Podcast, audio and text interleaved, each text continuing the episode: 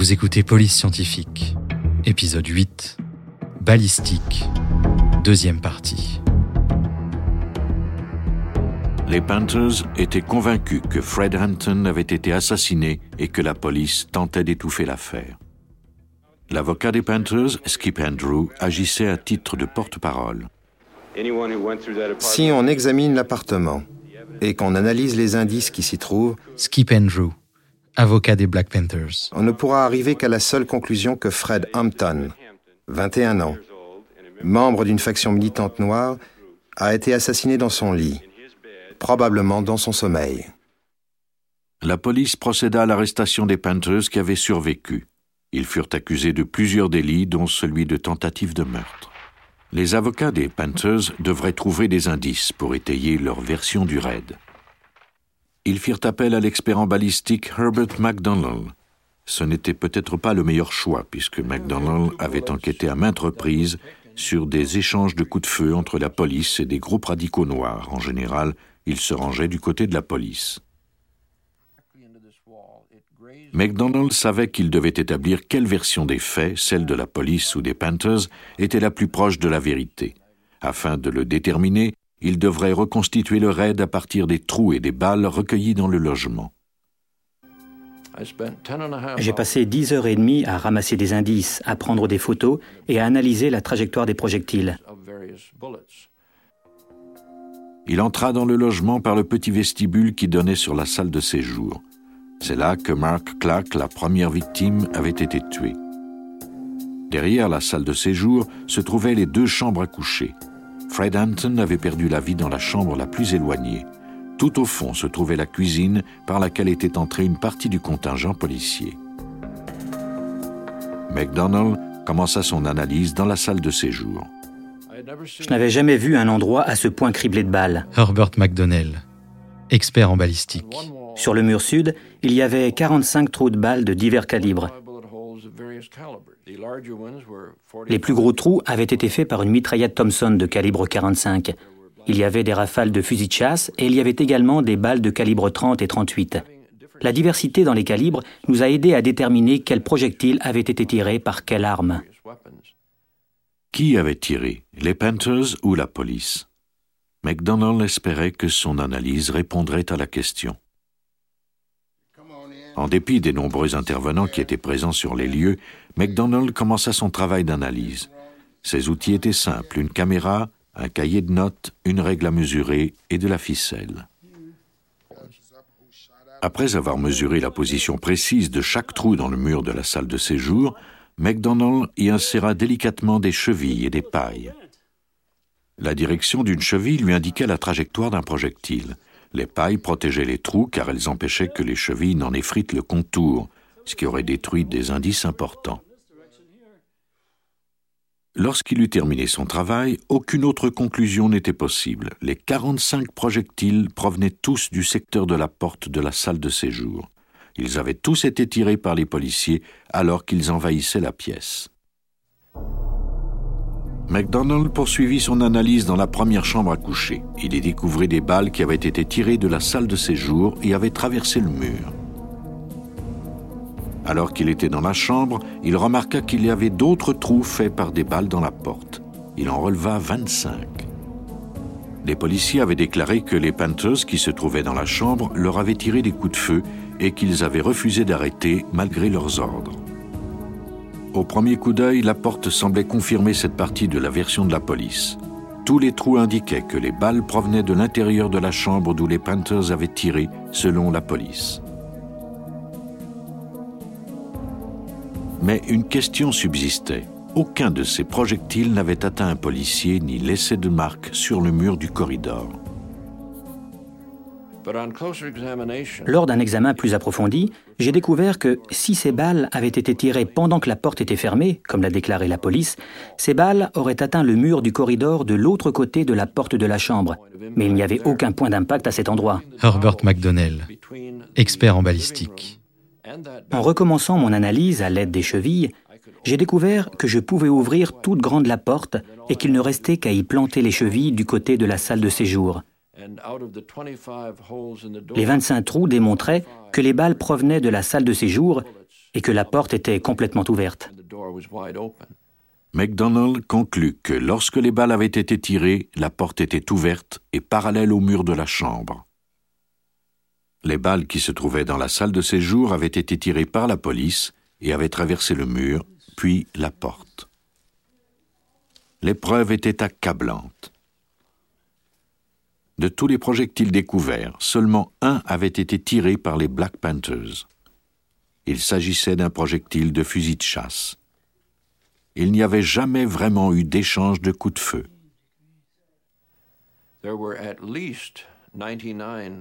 Au moins 99 balles provenaient de l'extérieur et seulement une de l'intérieur. Mais qu'était-il arrivé dans la chambre du fond où Hampton avait perdu la vie? Attendait-il dans son lit, prêt à tirer comme la police l'avait déclaré? Ou dormait-il et avait-il été froidement assassiné par la police, comme le déclaraient les Panthers L'analyse de la trajectoire des balles qu'il avait reçues à la tête répondrait peut-être à cette question. Le 3 janvier 1970, un grand jury fédéral ordonna que le corps de Hampton soit exhumé. Deux autopsies pratiquées à sa mort avaient donné des résultats contradictoires. L'une d'elles avait été pratiquée par le coroner du comté de Cook. Selon ce dernier, les deux balles de la tête provenaient de directions opposées. Cela indiquait que Hampton était réveillé et qu'il bougeait. La famille de Hampton avait demandé qu'une autre autopsie soit pratiquée par un médecin légiste de pratique privée. Ce dernier déclara que les deux balles provenaient de la droite, qu'elles avaient suivi des trajectoires parallèles, ce qui indiquait que Hampton était couché. La troisième autopsie confirma la seconde interprétation. Cette découverte corroborait à nouveau les déclarations des Black Panthers qui avaient maintenu que Hampton dormait, qu'il était étendu et que sa tête reposait sur un oreiller. La trajectoire des balles dans la tête de la victime indiquait qu'elles étaient parallèles et qu'elles provenaient de la porte. Un des policiers est entré et a tiré un coup de feu. Fred Hampton était dans la même position lorsqu'une deuxième personne est entrée avec une arme de calibre différent et qu'elle a tiré un autre coup de feu sur Hampton, qui était soit déjà mort, soit mourant. L'enquête méticuleuse de McDonald et l'autopsie confirmaient la version des Panthers. La police semblait bel et bien avoir assassiné Fred Hampton. Mais le mystère le plus important restait encore à résoudre. Qui avait tiré le premier? Si les Panthers avaient tiré les premiers, même s'il ne s'agissait que d'un seul coup de feu, la théorie selon laquelle les policiers étaient en état de légitime défense serait encore valide. Afin de répondre à cette question, McDonald effectua une autre analyse encore plus ingénieuse. De toute évidence, l'échange de coups de feu avait commencé au moment où la police avait fait irruption dans la salle de séjour. McDonald découvrit que la porte de cette pièce comportait deux trous faits par des balles. Son analyse des marques de poudre et des fentes du bois indiquait qu'une des balles provenait de l'extérieur, d'un revolver de calibre 38 de la police. La balle s'était fichée dans le mur de la salle de séjour. Un second trou plus grand provenait sans doute du fusil de chasse de Mark Clark. Après avoir traversé un panneau de la porte, la balle s'était fichée dans la cage de l'escalier à l'extérieur du logement. McDonald eut une idée. S'il déterminait l'angle d'ouverture de la porte lorsque la balle de calibre 38 et celle du fusil de chasse l'avaient traversée, il pourrait peut-être déterminer qui avait tiré le premier coup de feu. Il reconstitua la trajectoire des balles. Les policiers avaient déjà admis avoir enfoncé la porte au début du raid.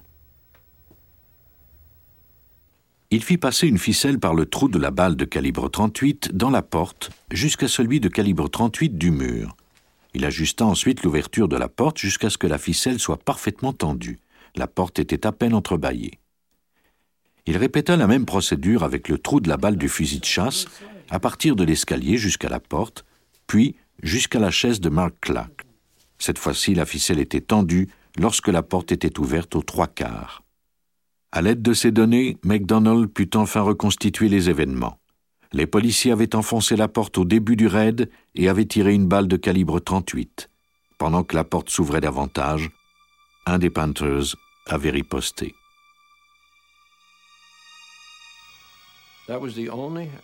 C'était leur seul coup de feu. La conclusion était évidente. Les policiers avaient tiré les premiers. Selon McDonald, ils étaient entrés dans le logement, avaient tiré un coup de feu de calibre 38 alors qu'ils enfonçaient la porte de la salle de séjour. Un des Panthers, probablement Mark Clark, avait riposté à ce premier coup de feu. Lors de la fusillade par les policiers, les Panthers étaient allés se réfugier dans une des chambres à coucher et ils avaient tenté en vain de réveiller Fred Hampton. Les policiers avaient ensuite rejoint la chambre où ils avaient tiré sur Hampton à la tête à deux reprises. Les accusations contre les sept Black Panthers survivants furent abandonnées. Le procureur Hanrahan et les 14 policiers impliqués dans le raid ne furent jamais accusés. Mais la carrière politique de Hanrahan était désormais terminée, car il avait perdu toute crédibilité. Douze ans plus tard, les sept Black Panthers intentèrent une poursuite contre les policiers et la ville fut condamnée à leur verser la somme de 1 800 000 dollars en dommages et intérêts. Grâce à l'enquête méticuleuse de McDonald, justice avait pu être faite.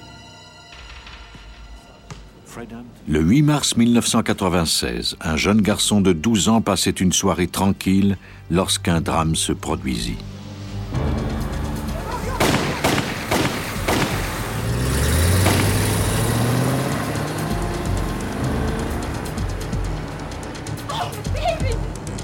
Une guerre de gangs sévissait dans les rues de ce quartier de la Nouvelle-Orléans.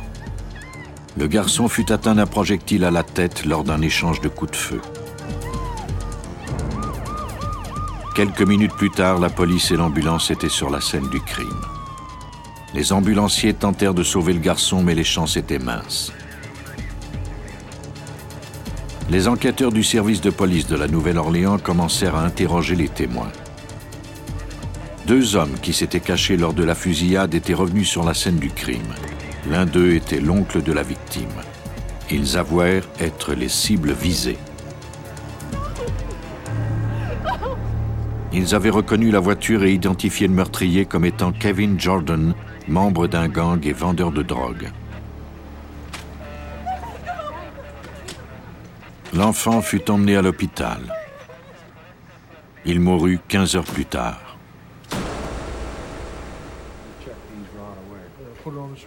Pendant que s'amorçaient les recherches pour retrouver Kevin Jordan, le sergent Michael Rice et l'expert en balistique John Tradeway commencèrent leur enquête. Deux balles avaient été découvertes sur la scène du crime et on en avait recueilli une troisième sur la dépouille de l'enfant. Parviendrait-il à identifier ces projectiles et à retracer le meurtrier? Les agents m'ont envoyé le projectile qui provenait de la dépouille afin que je puisse l'analyser. John Treadaway, expert en balistique. J'ai découvert qu'il provenait d'un calibre 38 et qu'il y avait une spirale qui descendait vers la droite. Bien que les gangs utilisent généralement des armes semi-automatiques lors des règlements de compte, la balle analysée provenait des revolvers. Mais les trois balles provenaient-elles toutes de la même arme? Afin de le déterminer, Treadaway devrait faire un examen minutieux de chacune d'elles. Une seule arme de calibre 38 avait été utilisée. Tant que cette arme ne serait pas retracée, Treadaway aurait les mains liées. Au même moment, les enquêteurs apprirent le nom du conducteur. Il s'appelait Henry Talley. Ils découvrirent également qu'il possédait un revolver de calibre 38. Le 16 mars, ils se rendirent à la résidence de Talley munis d'un mandat de perquisition. Ils y découvrirent tout un attirail d'objets reliés à la drogue, de la marijuana, du crack et trois armes dont un revolver de calibre 38. Tarlin fut emmené au commissariat pour interrogatoire. Ces armes furent confisquées et envoyées au laboratoire de balistique. Treadaway pourrait-il prouver qu'une de ces armes avait tué l'enfant? S'il y parvenait, les enquêteurs disposeraient d'une preuve accablante contre Henry Talley et Kevin Jordan. La première analyse consista à prélever et identifier des empreintes digitales qui de Talley ou Jordan avait utilisé l'arme la dernière fois? Timothée Susanoo est expert en analyse d'empreintes digitales au service de police de la Nouvelle-Orléans. C'est lui qui effectuait cette analyse. Les empreintes digitales sont invisibles à l'œil nu. Pour les faire apparaître, il faut passer par deux étapes. La première consiste en une fumigation à la supercolle. Les molécules de la colle s'agglutinent à l'empreinte.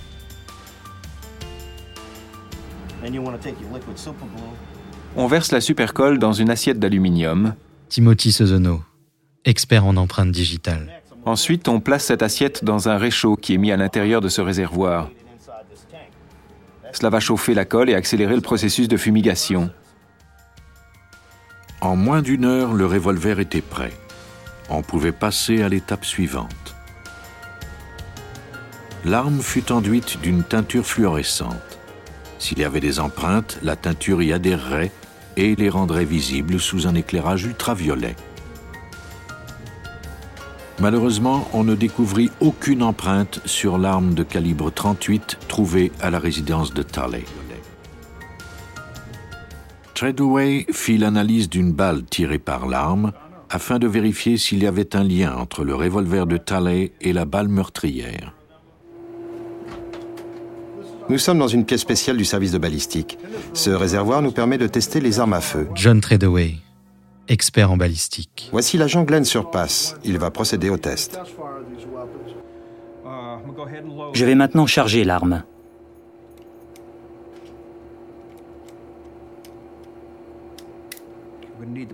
Nous devons nous protéger les oreilles parce que c'est très bruyant. On tire un coup de feu dans un réservoir d'eau de 3000 litres. L'eau arrête la balle sans la déformer ou y laisser de marque.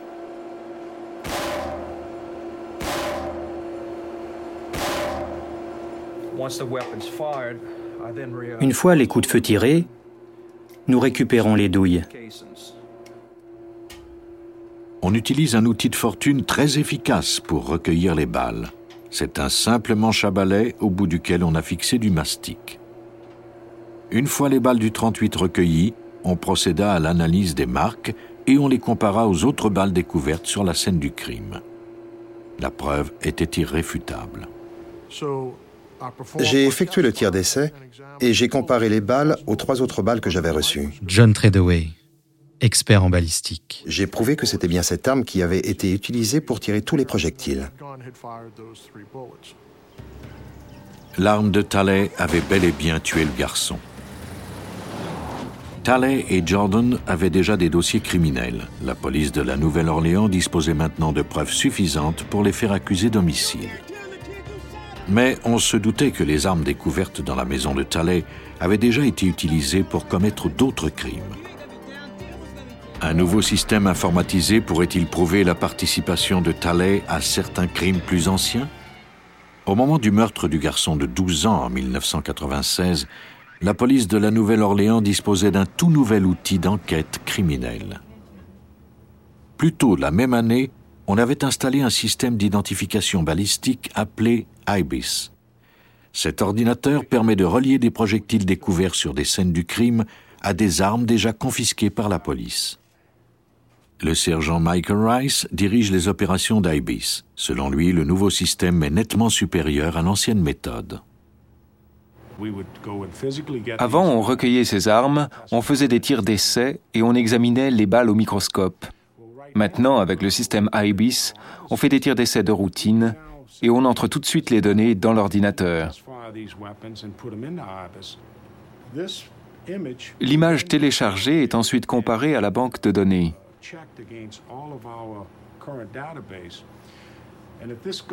Si une arme à feu a été utilisée lors d'un crime, nous le saurons très rapidement, parfois en moins d'une heure. IBIS est en fait un ordinateur ultra performant relié à un microscope sophistiqué. Deux petites caméras vidéo sont reliées au microscope. Lorsqu'une balle est placée devant l'une des caméras, son image agrandie apparaît à l'écran. Le détective Greg McRae a reçu une formation spéciale pour utiliser ce système. Nous avons le projectile, la balle elle-même, qui est monté sur un petit support sur lequel nous avons ajouté des données. Détective Greg McRae. C'est collé ici. Nous allons le fixer sur la machine. Une simple touche permet à la balle de faire une révolution complète. L'image obtenue est ensuite téléchargée dans l'ordinateur. On peut discerner des cloisons, des rayures et des marques. Nous allons la déplacer vers le bas et la photographier. La machine digitalise l'image.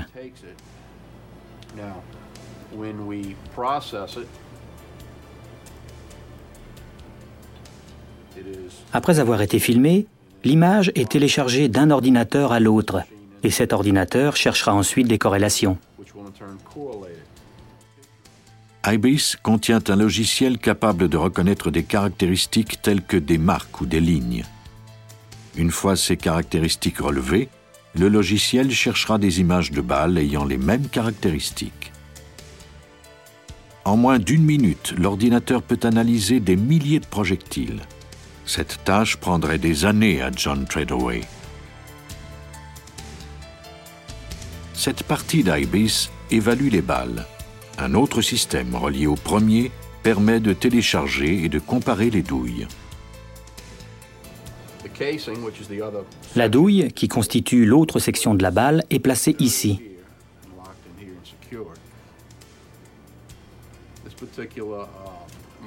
Le microscope, qui est muni de cette caméra, filme l'arrière ou le culot de cette douille, ainsi que le percuteur qui se trouve juste ici.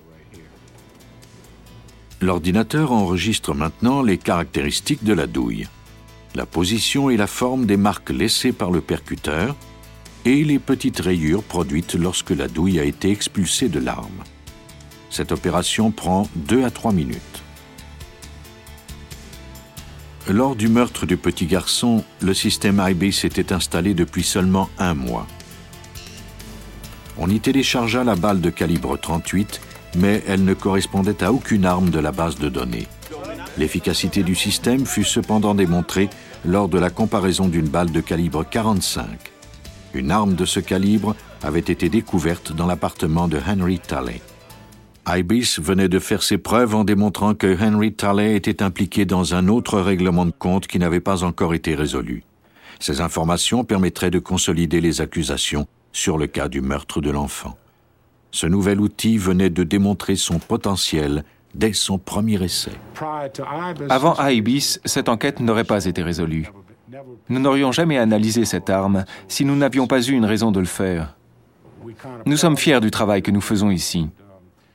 Je ne pourrais plus me passer d'IBIS. La mort d'un garçon de 12 ans avait été résolue en partie grâce au travail de balistique traditionnel. Mais grâce au système informatique IBIS, la police était parvenue à résoudre un autre crime en prouvant l'implication de l'arme de Talley. Kevin Jordan et Henry Talley furent reconnus coupables de meurtre au premier degré et purgent tous les deux des peines de prison à perpétuité. Un seul projectile laissé sur la scène du crime peut constituer un indice qui permettra de retracer le meurtrier. Le développement de nouvelles technologies permet aujourd'hui aux experts en criminalistique de retourner l'arme du crime contre les criminels eux-mêmes. Vous venez d'écouter Police Scientifique. Si vous avez aimé ce podcast, vous pouvez vous abonner sur votre plateforme de podcast préférée et suivre Initial Studio sur les réseaux sociaux. Police Scientifique est un podcast coproduit par Initial Studio et New Dominion Pictures, adapté de la série documentaire audiovisuelle New Detectives, produite par New Dominion Pictures. Cet épisode a été écrit par Robin Bates et il a été réalisé par Suzanne Mann. Production exécutive du podcast, Initial Studio. Production éditoriale, Sarah Koskiewicz, Mandy Lebourg et Astrid Verdun, assistée de Sidonie Cotier. Montage, Camille Legras, avec la voix de Benjamin Septemours.